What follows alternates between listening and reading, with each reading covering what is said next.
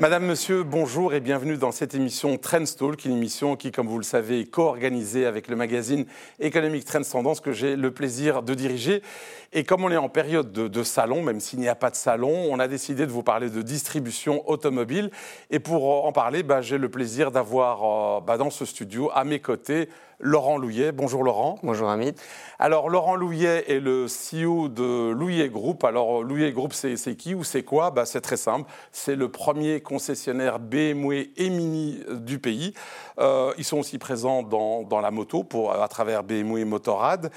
Ils sont aussi les importateurs exclusifs de McLaren et de Rolls-Royce, hein, excusez du peu. Et puis à côté de ça, ils sont lancés dans la mobilité avec deux magasins, pas que de vélos électriques, aussi de vélos classiques et euh, Laurent représente la troisième génération de son groupe, euh, Louillet, c'est toujours des L. D'ailleurs, il m'avait confié que ses enfants portent aussi comme prénom un L pour pouvoir garder, je dirais, la marque. Et donc, euh, il est à la tête de 700 personnes, en tout cas, il emploie 700 personnes, donc 700 familles qu'il fait vivre. Laurent, alors on, va parler de BMW, puisqu'en fait, vous avez terminé l'année 2023, je dirais, de manière assez exceptionnelle, puisque j'ai vu, vu que vous avez battu tous les records de vente. En fait, vous êtes la première marque tout à fait. En, termes d'immatriculation Tout à fait. Vraiment la première marque en, Belgique, euh, devant toutes les, mêmes les marques généralistes. Donc effectivement, un résultat assez euh, impressionnant qui n'est pas partout le même en, Europe. Hein. donc c'est assez. Euh, c'est une anomalie. c'est le seul pays où vous êtes premier Je par sais pas si c'est une anomalie ou c'est un, succès, mais non, effectivement, c'est assez rare, mais que, que, BMW soit sur la première marche du podium. Oui. Et donc, ça veut dire que la, Belgique est en avance. Alors, justement, vous êtes en avance, je, peux dire BMW, puisque vous êtes le premier euh, concessionnaire de Belgique. Hein. Vous êtes présent dans le Hainaut, à Bruxelles, dans le Brabant Wallon et en Flandre aussi, donc également. Euh, je voulais savoir, c'est dû à quoi? C'est le fait que vous êtes de loin le plus avancé dans la vente de voitures électriques? Il y a beaucoup de facteurs. Effectivement, pour, euh, pour l'électrification, BMW avait commencé dans, dans, les, dans, les, premiers, donc ça c'est une, une, grande force. Mais on ne s'est pas concentré uniquement sur la voiture électrique toutes nos plateformes sont pour la voiture électrique, pour la voiture hybride, voiture essence, voiture, euh, voiture diesel. Donc en fait, on avait une gamme très très large à, proposer à tout type de clients, que ce soit les clients particuliers ou les sociétés, comme on sait que leurs besoins en voiture sont complètement différents si on est particulier ou si on est en société. Ok, c'est ce que, euh, c'est ce que vous nous dites et je vous crois certainement, mais quand même 50% des ventes aujourd'hui, c'est voiture électrique. Tout à fait, mais surtout dans, les voitures de, société. On voit dans, nos concessions qui travaillent beaucoup plus le fleet, donc les grosses flottes euh, de voitures. On voit que là, le pourcentage de voitures électriques augmente de, jour en jour. Donc c'est clair qu'en 2024, même en totalité, on est parti sur un train pour faire plus de 50% de, voitures électriques. Mais ce qui a fait vraiment le succès de l'année 2023, c'est euh, la voiture euh, hybride surtout. Ah oui, et pour quelle raison? En fait, il y a eu un changement de, fiscalité à partir du 1er juillet. Donc, tous les achats avant le 30 juin bénéficiaient d'une taxation euh, de 100% de déductibilité pour les voitures, euh, pour les voitures hybrides. Et c'est ça, effectivement, qui a fait un gros boom euh, des ventes. Et alors, le boom des voitures électriques, j'imagine que c'est à peu près pour la même raison, surtout si ce sont des voitures de société, donc des flottes professionnelles. C'est quoi? L'APA? C'est l'APA fiscal, en fait? C'est l'APA fiscal, oui, effectivement. Tout euh, entrepreneur ou, gérant de société ou grosse société veulent effectivement offrir un moyen de mobilité, mais le, plus, le fiscalement le plus intéressant. Et, c'est la voiture électrique maintenant la plus, intéressante, étant donné qu'on est à 100% de déductibilité pour un achat électrique qui est la grosse différence avec le particulier, surtout en Wallonie ou dans la région bruxelloise où il n'y a aucune, aucune aide pour acheter un, voiture électrique.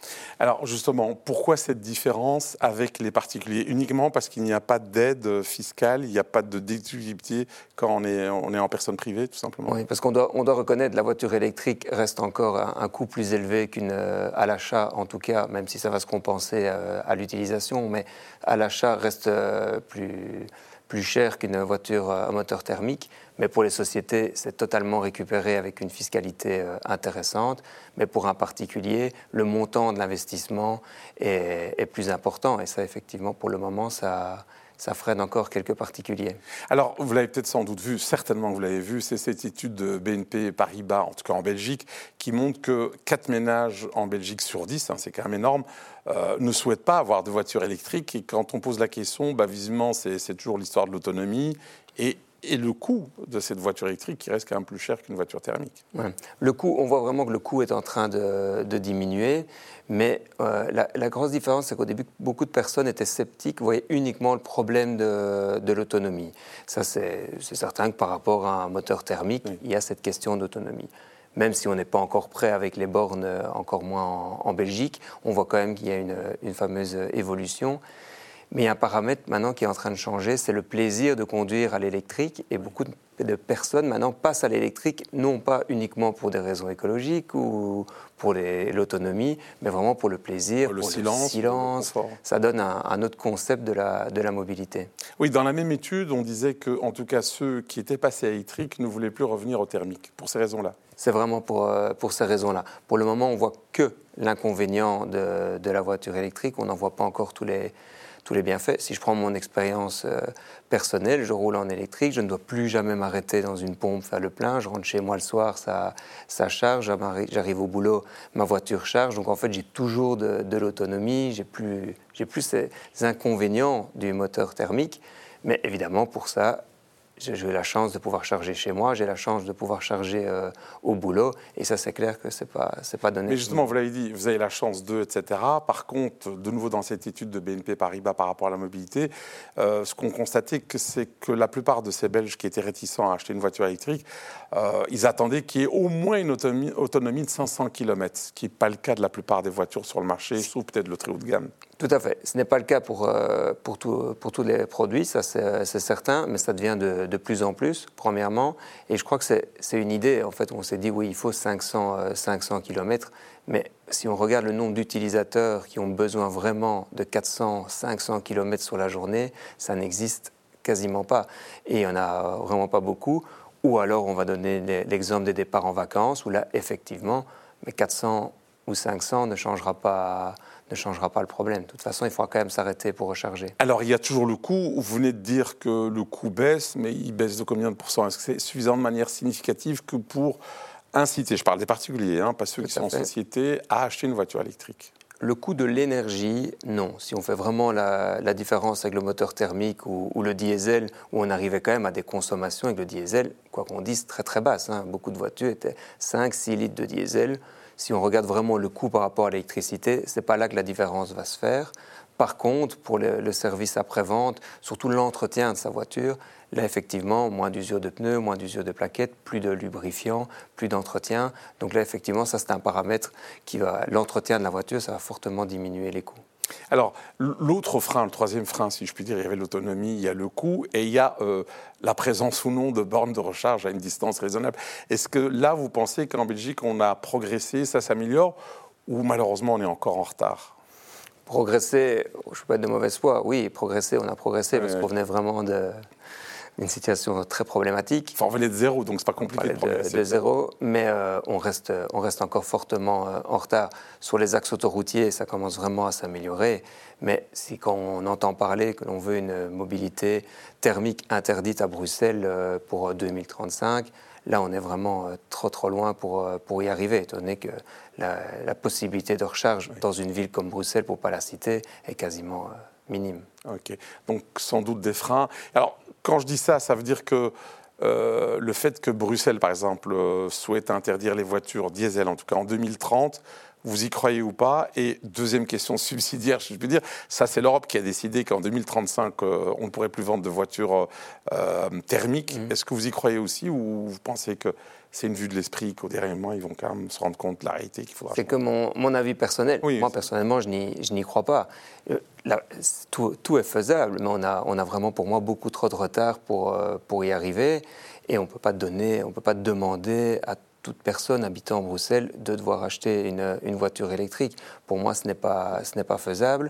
Et, et même arrêter la, la, voiture, tout simplement, la mobilité individuelle, qui serait aussi une solution. C'est de dire, vous n'avez plus de voitures tout court, bah alors on n'a pas les transports en commun ne sont pas prêts, ne seront pas prêts pour, pour 2035. Donc, de toute façon, pour moi, il y a, il y a un problème, ça me semble difficile. Et quand vous dites ça, c'est basé sur un raisonnement Vous avez fait des calculs C'est quoi C'est un sentiment personnel? Ben, En fait, si on fait des calculs maintenant, oui, ce soit un calcul, ce n'est pas possible. Maintenant, la réponse est en 2035, l'offre de recherche sera beaucoup, plus, sera beaucoup grande, les transports en commun se seront améliorés, et ça, effectivement, on peut le, peut que le croire, mais mathématiquement, pour moi, ça ne passe pas. Alors, on est dans une période de salon sans salon. D'abord, je ne sais pas si vous pouvez répondre à la question. Pourquoi est-ce qu'il n'y a plus de salon en Belgique? Je sais que dans d'autres pays aussi, ça a disparu, mais quelle est la raison en fait? Mais il y, a, beaucoup de, y a beaucoup de raisons, mais une des raisons principales reste euh, quand même le, montant euh, investi par les marques pour être présent dans des, euh, dans des, grands, dans des grands salons. C'est des coûts assez importants, avec des, concessionnaires qui ont investi beaucoup d'argent pour avoir des showrooms de plus en plus accueillants. À l'époque, on allait au, salon pour voir aussi toute une gamme de, produits euh, en une fois. Maintenant, on rentre dans une concession automobile, mais chaque concessionnaire euh, peut montrer quasiment tous les produits de sa propre marque dans les showrooms. Mais euh, la grosse, le, gros fait reste quand même des raisons économiques. Ok, mais donc il n'y a plus de salon d'après vous pour des raisons économiques, mais aussi parce que c'est vrai qu'au fil du temps, vous, en, tant que concessionnaire, que ce soit dans votre marque ou ailleurs, vous êtes concentré, donc devenez plus gros, donc vous avez une offre euh, plus pléthorique à montrer, donc vous avez peut-être moins besoin du salon ou quand même? On a, moi, à titre personnel, j'aimais beaucoup ce moment de salon parce que c'était euh, la fête de la fête de, de, l'automobile. Puis évidemment, avec l'électrification aussi, ben, c'est devenu un salon beaucoup plus vert et, on a perdu un tout petit peu, enfin, certains passionnés automobiles ont un peu perdu euh, cet intérêt pour, euh, pour le salon.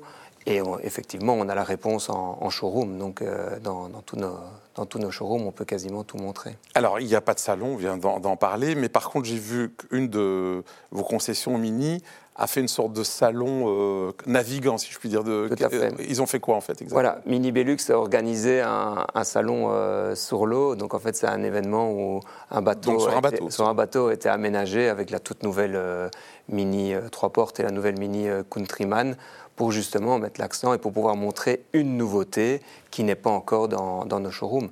Parce que c'était le gros avantage des salons, c'est que des produits qui n'étaient pas encore tout à fait dans nos showrooms parce qu'ils sortaient en février ou en mars, étaient déjà en, salon.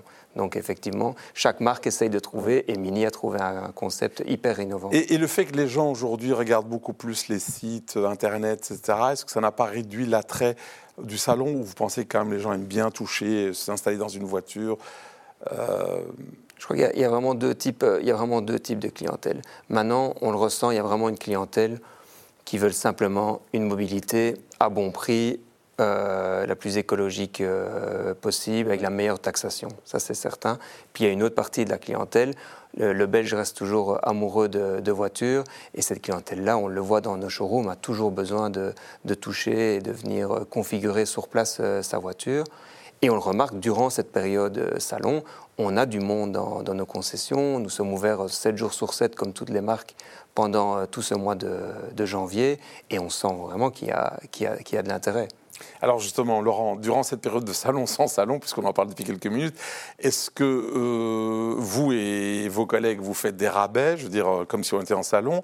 J'ai vu en tout cas que les, les banquiers le font, puisqu'ils proposent des taux d'intérêt intéressants. Je ne sais pas si vous le ressentez. Tout à fait. En fait, rien ne change. Les conditions sont exactement les mêmes que, sur les autres, euh, que, sur pendant les autres années sur le salon de l'auto, limite même encore un tout petit peu plus, parce qu'on a encore même plus de moyens pour le faire, étant donné que les frais sont, sont moins importants. Donc euh, les conditions sont hyper agressives, et les, banques, euh, et les banques également, avec des conditions de financement beaucoup plus agressives que pendant le reste de l'année. Laurent, est-ce qu'on peut dire que 2024 sonne le retour, on va dire, du client roi puisqu'on le sait avec le Covid et tout, euh, le client n'était vraiment pas le roi, pas parce que vous vouliez pas, mais parce que les voitures n'étaient pas disponibles, il y avait, euh, je dirais, des dysfonctionnements au niveau de la chaîne d'approvisionnement, et on était déjà très content si on pouvait avoir une voiture après 10 mois ou un an, que sais-je. Aujourd'hui, c'est plus le cas. D'abord, il n'y a plus de pénurie? Il n'y a, plus de, a plus de pénurie, on est revenu vraiment dans une situation, euh, je vais dire, presque normale. Il y a des produits qui sont un peu plus difficiles à avoir, bien, évidemment, mais ce n'est pas uniquement pour des problèmes de production, c'est vraiment pour euh, des raisons du, succès du, véhicule. Mais on est revenu de nouveau avec une situation où on peut proposer des voitures de stock avec des délais qui sont beaucoup plus normaux que, pendant l'après, juste les mois après le, le, Covid. Donc on est presque à une situation comme avant. Cette crise Covid. Alors, on va faire un zoom plutôt sur le Louillet Group, ou le groupe Louillet, que vous représentez en tant que CEO. Euh, vous êtes la troisième génération, ça a démarré avec une première concession dans le Hainaut, puis vous êtes passé au Brabant Wallon, en Flandre, Bruxelles, enfin, vous êtes de loin le premier, je l'ai dit tout à l'heure en introduction, premier concessionnaire pour BMW et Mini, et vous êtes aussi l'importateur exclusif pour McLaren et Rolls-Royce. Euh, et vous avez déclaré chez certains de mes confrères en disant, oui, effectivement, on grandit très vite, peut-être plus vite qu'on aurait voulu, mais on n'a pas eu le choix. Ça veut dire quoi On n'a pas eu le choix?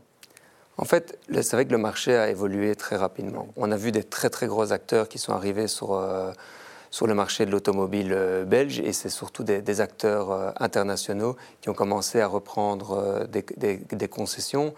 C'est clair qu'on avait une décision à prendre. Est-ce que nous, on voulait être aussi également repris ou si on voulait essayer de créer notre propre groupe? En fait, avec la pression que nous avons sur, euh, sur les marges et sur le métier qui, qui change énormément, je crois qu'on en a parlé euh, assez, il faut pouvoir s'entourer de plus en plus, d'avoir des spécialistes, d'avoir énormément de synergie entre les concessions.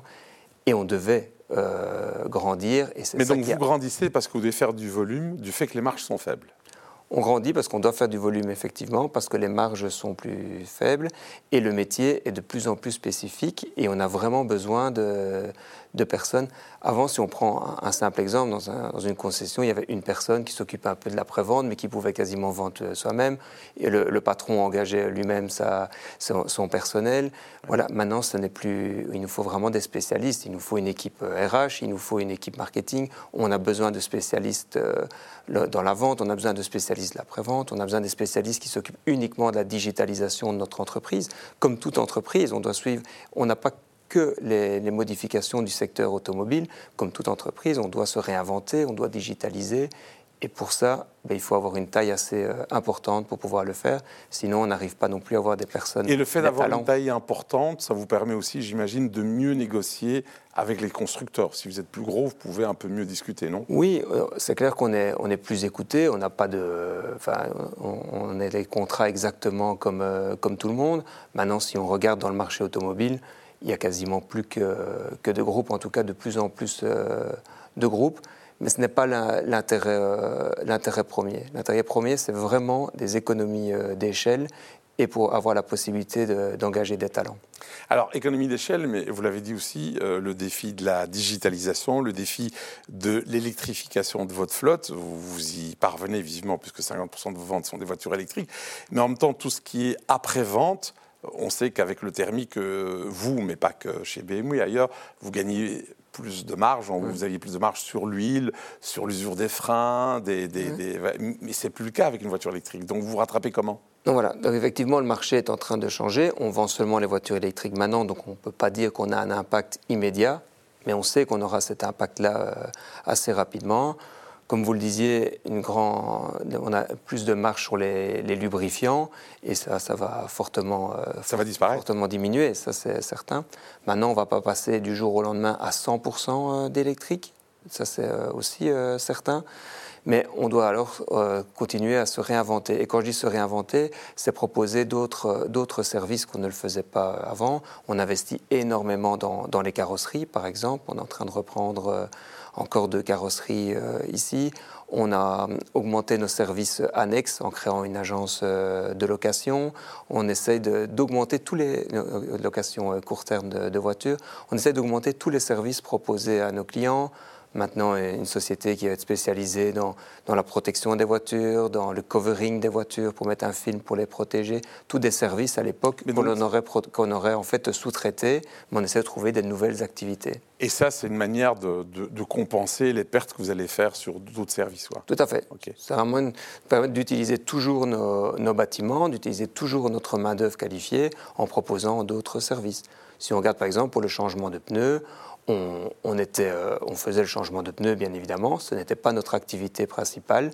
Maintenant, ça va devenir encore euh, un, secteur dans lequel on va investir énormément pour être de plus en plus compétitif, par exemple. Et alors, Laurent, comment vous faites, ne serait-ce qu'en termes de cash Parce que j'imagine euh, les pertes, elles sont immédiates. Par contre, les recettes, elles sont un futur et peut-être même hypothétique. Et plus tard, forcément, puisque je viens de dire futur, il y a un gap entre les deux. Comment vous gérez ça?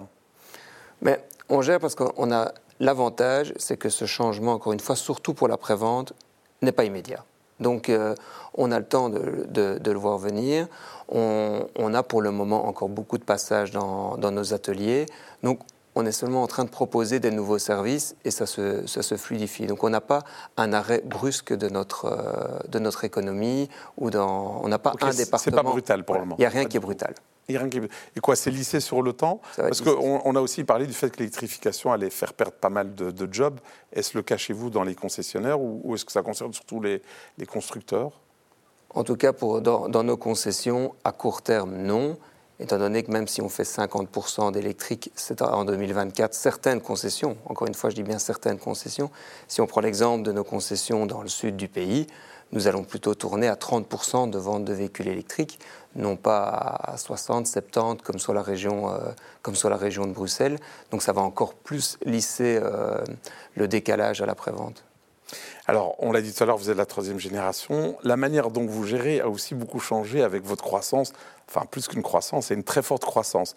Aujourd'hui, euh, votre boulot, c'est quoi? C'est le capital humain, c'est les ressources humaines à temps plein quasiment? Moi, ma priorité reste le capital humain parce que si on peut, euh, si on peut grandir à une, telle vitesse, comme je le disais euh, tout à l'heure, je sais pas le faire, on ne sait pas le faire moi-même. C'est uniquement les équipes qui, qui, peuvent nous offrir ça. Et euh, ça nous permet encore aussi, comme je le disais euh, tout à l'heure, de s'entourer de personnes de plus en plus compétentes. Et on a absolument besoin de l'humain. Donc moi, la grande partie de, mon boulot est de, m'occuper de, l'humain, de, nos ressources humaines, également de notre, du développement euh, du groupe, et bien évidemment d'une partie, euh, d'une partie commerciale, mais on voit que de plus en plus euh, le côté euh, humain et le côté financier représentent une grosse partie de, ma journée. Alors l'humain, on en parle souvent, notamment par rapport à des pénuries, par rapport à certains métiers. Est-ce que vous souffrez aussi des pénuries ou c'est dans certains segments de, de, la concession ou des concessions? Non, non, malheureusement, on souffre vraiment de, de la pénurie. On, une part dans le côté euh, technique avec euh, des, techniciens, parce qu'on parlait de la voiture euh, électrique, on a besoin de techniciens de plus en plus qualifiés pour, pour y arriver. Et ça, on est, nous sommes en pénurie actuellement. Pourquoi? Parce que les écoles n'en forment pas assez ou... Mais euh, je crois que les écoles essayent d'en former, mais je crois que le nombre, euh, l'intérêt n'est pas, suffisamment là. Je crois qu'on a encore euh, une image qui est tout à fait fausse, mais un côté négatif de, de l'enseignement technique. Et moi, je crois que c'est quelque chose sur lequel on doit investir énormément, parce qu'il y a, il y a beaucoup de, de possibilités de, de métiers dans, dans, le technique. Et je crois que l'école, on le voit bien en nombre de demandes, même d'apprentis même ça, pour moi en tout cas, est en, diminution. Et si on prend un autre secteur, la, carrosserie, là on souffre vraiment d'un manque d'ouvriers dans, les carrosseries. Alors, euh, effectivement, ce sont les écoles qui, ne livrent pas assez ou ne délivrent pas assez, je dirais, de, de diplômés dans ces matières-là. Est-ce que vous ne pourriez pas imaginer, j'en sais rien, je pose la question, c'est peut-être plus compliqué dans votre secteur, mais il se fait que je connais d'autres personnes qui sont actives, par exemple, dans le secteur informatique, et qui ont carrément créé une académie en interne en disant bah, je trouve pas les gens qu'il me faut, bah, je vais les former, ça me prendra un an ou deux ans, mais ils seront formés, euh, et en plus, ils seront directement. Euh, employables par rapport aux, demandes de, mon secteur ou de mon entreprise. Tout à fait, c'est ce qu'on essaye également de faire. On a la Louillet, on est en train de lancer la, la Louillet Académie, justement pour faire monter de plus en plus euh, les personnes. Si on prend un mécanicien, de lui ouvrir un maximum la porte vers, euh, vers, le, diagnostic, euh, vers le diagnostic automobile. Et même chose pour, si je reviens sur les carrossiers, même chose pour avoir des, des main-d'œuvre, des préparateurs par exemple, d'essayer de les former pour qu'ils puissent devenir peintres, reprendre cet exemple-là. Alors, vous, avez, vous êtes l'importateur exclusif, je l'ai dit à plusieurs reprises, de McLaren et de Rolls-Royce. Ce sont évidemment des, modèles qui font rêver nos téléspectateurs et téléspectatrices. Euh, mais je crois que vous avez aussi déclaré à, mes confrères de la presse écrite que vous comptiez surtout, alors vous, un collègue chez BMW, enfin voilà, comptiez surtout sur les acheteurs euh, étrangers. Oui, on a une grosse part à, à l'étranger. Donc en fait, comme nous sommes importateurs, nous avons la responsabilité de tout le marché belge luxembourgeois. Donc on a une partie de la clientèle aussi euh, au Luxembourg et on a une grosse clientèle aussi en, France, Espagne, Portugal. Donc on, on, joue un peu sur les, sur les deux côtés. Une partie uniquement des conducteurs belges et une partie des conducteurs étrangers. Mais quoi, ça veut dire qu'il n'y a pas assez d'argent en Belgique? On a toujours dit que l'État est pauvre, mais que la Belgique est riche, surtout dans le nord du pays. Il n'y a pas assez d'acheteurs belges euh, que pour faire vivre McLaren ou Rolls-Royce? On a des, acheteurs belges, mais en fait, Rolls-Royce a comme politique de ne pas mettre des importateurs. Euh, partout parce que les investissements pour être importateur sont assez importants. Donc en fait, si on prend le cas de la France, il y a seulement un importateur en France, il est à Monaco. En Espagne, il n'y a personne. Au Portugal, il n'y a personne. Donc c'est vraiment notre marché qui est. Donc pour toute la France, il n'y a qu'un importateur de, pour Rolls-Royce, c'est ça Tout à fait, tout à fait, tout à fait. Donc c'est surtout un marché qui est notre zone qui est assez euh, grande. Et voilà, on ne va pas se cacher qu'une Rolls-Royce, on ne peut pas en vendre. On ne va pas en vendre euh, tous les jours non plus. On tourne autour de quoi? C'est 400, 500 000 euros? On est à plus ou moins entre 400 et 500 000 euros, oui, hors TVA.